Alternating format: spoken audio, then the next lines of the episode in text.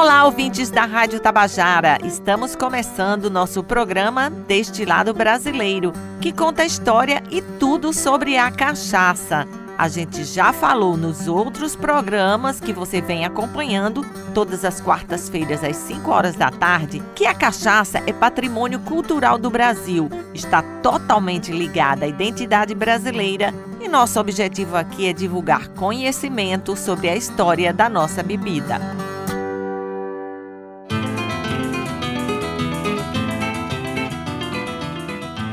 Está acompanhando o programa já sabe que a cachaça, para ter este nome, só pode ser produzida no Brasil. Então, está errado quando alguém diz que provou uma cachaça fora do Brasil. Ela também tem que ter de 38 a 48 graus de teor alcoólico, tem que ser feita do mosto da cana de açúcar. Também já falamos que a cana não é originária do Brasil, veio da Nova Guiné, na Oceania, foi para a Índia e depois chegou ao Brasil trazida pelos portugueses, que também trouxeram os alambiques, pois já produziam a bagaceira, uma bebida portuguesa. Neste episódio, vamos conversar com o professor de História da América Latina e Colonial da Universidade Federal da Paraíba, Lúcio Flávio Vasconcelos. Você sabia que a cachaça já foi moeda de troca durante o período da colonização? Vamos saber mais sobre isso. Durante o longo período colonial no Brasil, a mão de obra utilizada maciçamente era formada por indígenas e também por africanos escravizados. E ao longo do desenvolvimento da cana-de-açúcar, você vai tendo paulatinamente a substituição né, da mão de obra indígena pela mão de obra do africano escravizado. E esse africano escravizado vinha principalmente do porto de Luanda, atual capital de Angola. Os portugueses e brasileiros tinham um monopólio desse comércio, né? E esse comércio, a compra de pessoas escravizadas na África, não era feita em dinheiro, era principalmente através de produtos, o tabaco e a cachaça, que no período também era chamado de giribita. E essa escravização, né, esse tráfico negreiro, melhor dizendo, ele era feito maciçamente em troca de produtos. Saía daqui do Brasil o fumo e a cachaça para a África e lá trocava por pessoas que passavam passavam a ser escravos. De cada quatro escravos que vinham para o Brasil, um era trocado por cachaça. Então você tem aí em torno mais ou menos um milhão de pessoas que vieram para o Brasil, de africanos que foram escravizados, trocados por cachaça. Esse produto, extremamente apreciado na África, também era muito apreciado aqui no Brasil e se via como uma grande moeda de troca de seres humanos para serem escravizados. A cachaça participou de momentos importantes da formação do Brasil, da história do nosso país.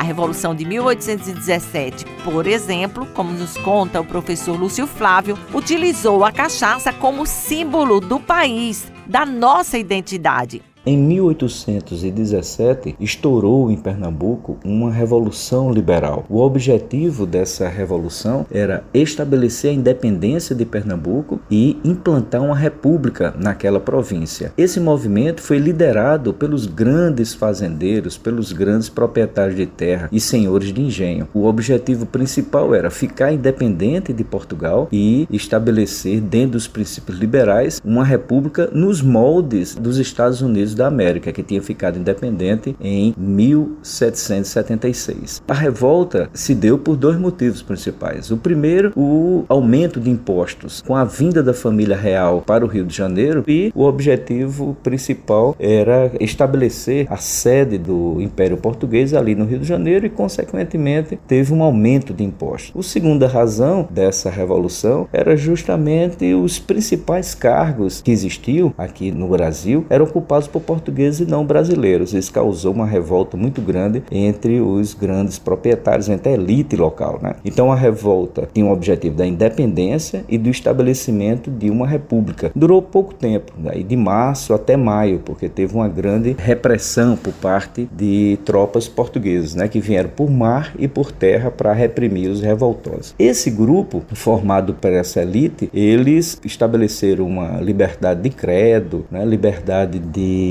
imprensa, mas manteve a escravidão. Da mesma forma como nos Estados Unidos foi estabelecido um governo republicano, mas a manutenção da escravidão. E o curioso na Revolução de 1817 é ter transformado a cachaça como principal bebida. É né? a primeira vez que nós temos uma afirmação de uma nacionalidade não é a partir da cachaça, para se contrapor ao vinho do Porto, se contrapor à bagaceira, que eram bebidas que tinham origem em Portugal. Né? Então a cachaça ela foi valorizada pelos revoltosos de 1817 no sentido de transformar essa bebida como uma bebida nacional, incentivando a sua produção e estabelecendo como ela sendo a referência da bebida aqui no país. Pois é, vocês viram que em vários momentos importantes do país, quando se queria defender o Brasil e sua independência, sua história, a cachaça esteve presente e foi reverenciada como bebida genuinamente brasileira. Isso também aconteceu em outro período muito importante, durante a famosa Semana de Arte Moderna de 1922. O país comemorava 100 anos de independência e um grupo de artistas buscou valorizar a identidade brasileira, aquilo que era autêntico nosso. E, claro, mais uma vez, o destilado brasileiro esteve em evidência.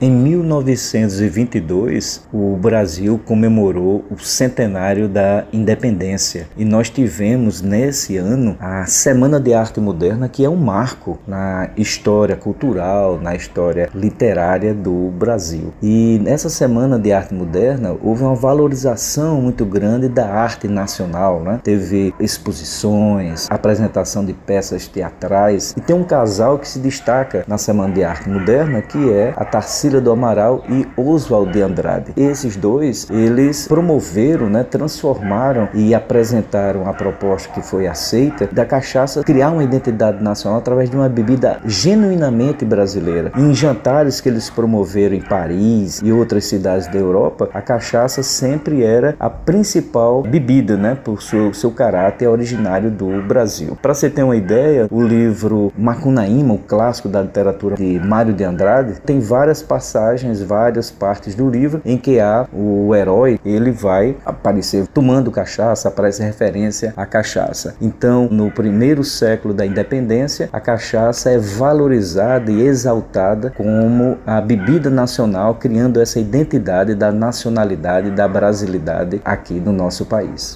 Muito bom saber de tudo isso, não é mesmo? E obrigada ao professor Lúcio Flávio Vasconcelos. Mas infelizmente, depois de tantos momentos importantes, a cachaça passou por um período de declínio e esquecimento. Estímulo a outras bebidas com grupos muito fortes no país também incentivaram esse declínio e a bebida brasileira ficou durante muito tempo sem a valorização que merecia. Foi nos últimos 30 anos que a cachaça vem sendo novamente valorizada com grandes produtores voltando a investir em melhorias de qualidade e muita coisa vem mudando. Isso aconteceu no Brasil inteiro e também aqui na Paraíba. Engenhos seculares se renovaram, nasceram também engenhos novos, produzindo uma bebida que vem sendo muito bem qualificada em rankings e concursos de destilados fora do país. E a gente vai conversar agora com o professor da UFPB, Normando Ribeiro Filho, doutor em Ciências de Alimentos e especialista em bebida. Ele estuda cachaça há mais de 20 anos e conta pra gente aqui no programa o que é uma cachaça de qualidade, para vocês verem como tudo é feito de maneira responsável. O que determina uma cachaça de qualidade, primeiramente, é exatamente ela estar com os padrões que o Ministério da Agricultura determina, que ela seja uma cachaça que tenha de 38 a 48% de teor alcoólico, tenha uma acidez volátil de no máximo 130 miligramas por litro, a quantidade de ésteres totais de até 150 miligramas por CML, que tenha 30 miligramas por CML de aldeídos totais presentes, tenha 5% de hidroximetil furfural presentes, também soma de algo superior no máximo 360 miligramas por CML. A soma desses congêneros esteja entre 180 a 500, né, que é o que, é o que pede a legislação, e os compostos fenólicos, se for uma cachaça descansada ou envelhecida, que eles estejam presentes. Se for uma cachaça tradicional cristal, cachaça branca, como a gente diz mais grosseiramente, ela não possua a né, quantidade de fenólicos. Apesar de todos esses valores terem na legislação, eu tenho duas coisas que eu sou meio avesso, que é exatamente a quantidade de ésteres e álcool superiores, né, que há esse controle em relação à cachaça, nem até de aldeídos totais, porque existe esse controle, mas esses compostos são compostos principalmente que dão mais aroma às bebidas, né? É uma coisa que não faz muito sentido, né? Mas infelizmente está dentro da nossa legislação, a gente tem que seguir. E outro aspecto extremamente importante, que é exatamente por isso que eu falo desse controle de álcool superiores, ésteres e aldeídos totais, como é na indústria de cerveja, de vinho, que essa limitação não existe, daria uma, uma condição de que quem seleciona o produto que consome é o consumidor. Se não está no palato dele, ele vai buscar outra coisa. Infelizmente é o que está na legislação e a gente tem que cumprir. Mas, repetindo, o que garante a qualidade é exatamente seguir os parâmetros que estão no Ministério da Agricultura hoje a universidade tem feito um trabalho de pesquisa excelente para a constante melhoria da nossa bebida. Uma das pesquisas do professor Normando, junto à equipe dele, é sobre as leveduras, que são microorganismos que realizam a fermentação. Originalmente eu tenho tocado a proposta de seleção de leveduras, que a gente já tem conseguido separar boas cepas de vários engenhos do estado da Paraíba, e a gente espera logo logo poder fornecer, o quanto antes, poder fornecer algumas cepas de qualidade com diferenciais interessantes para os produtores. E a gente tem feito esse trabalho de seleção e tem trabalhado também com outros pontos, de verificar a reutilização dessas cepas. A parte disso tem outras tantas ações, né, que fazem parceria com a professora Taliana também João Pessoa, né, que é exatamente o perfil de aromas de todas as as cachaças da Paraíba, sejam elas brancas, as descansadas e envelhecidas, também tocado por um dos alunos da professora Taliana, que eu auxilio nessas pesquisas também. A parte disso, a gente tem também outras ações que a gente tem feito são importantes para o produtor, né? A gente desenvolveu método de análise de cobre de maneira mais simples e barata no nosso laboratório. Além disso, a gente tem adaptado outras metodologias para baixar custo de análise, de modo que a gente possa fazer aqui de uma maneira barata e rápida dentro do laboratório e já gerando interesse de alguns produtores de criarem seus pequenos laboratórios nas suas unidades e a gente está em negociação disso, que é uma coisa muito importante, porque a gente pode interagir de uma maneira mais dinâmica e a gente não só vai trabalhar essa questão da criação de brands por Spectrum, mas a gente vai fazer um treinamento também, algumas avaliações sensoriais de cachaças em diferentes ambientes, né? Fazer uma coisa mais despojada, buscando fazer análise sensorial, não só que envolva um laboratório sensorial, mas que envolva bares e restaurantes, de modo que o ambiente que a gente sabe que quando a gente faz uma avaliação, o ambiente influencia também o consumidor. Pois é, o professor Normando Ribeiro Filho falou aí em leveduras, que a gente já disse o que era, e também em análise sensorial, um tema presente em todos os cursos sobre cachaça, que é uma análise científica que interpreta as características daquele produto percebidas pela visão, pelo olfato, pelo gosto, pelo tato. E falando em sentidos, isso me lembrou o gosto. E isso me lembrou também um dos coquetéis mais famosos do mundo, que é a nossa caipirinha. Ela foi levada para a Europa por alguns bartenders famosos que ajudaram a difundi-la e hoje está presente em todos os restaurantes e bares do mundo. Nossa homenagem aqui é ao mestre Derivan, e todos os divulgadores da nossa bebida. E entre eles tem um aqui na Paraíba, o Moisés Araújo, mixologista, bartender, professor, autor de muitos drinks com cachaça. E é ele que vai nos contar um pouco sobre a história da caipirinha. Como surgiu a caipirinha, Moisés? Sobre a origem rosa da caipirinha, algumas vertentes dizem que a caipirinha surgiu em 1918 em São Paulo durante a pandemia da gripe espanhola como remédio e se popularizou. Foi criado com limão, mel de abelha e depois substituído pelo açúcar. Outros afirmam que foi especificamente em Piracicaba pelos marinheiros. A outra versão também que conta que a caipirinha surgiu em Paraty, no Rio de Janeiro, precisamente em 1850 1956. Não como um coquetel, como uma mistura para beber, mas um remédio para pessoas que estavam com gripe, estavam com imunidade baixa, e aí fizeram essa mistura que fez sucesso e hoje se tornou a mãe dos coquetéis brasileiros, que é a nossa caipirinha. Existem países que a caipirinha é mais famosa do que a cachaça, mas isso vem mudando, né? A cachaça está aí se tornando cada dia mais conhecida, alcançando outros patamares e quem ganha é a gente com a nossa cachaça se tornando conhecida e também a nossa caipirinha é, sendo preparada com cachaça de qualidade.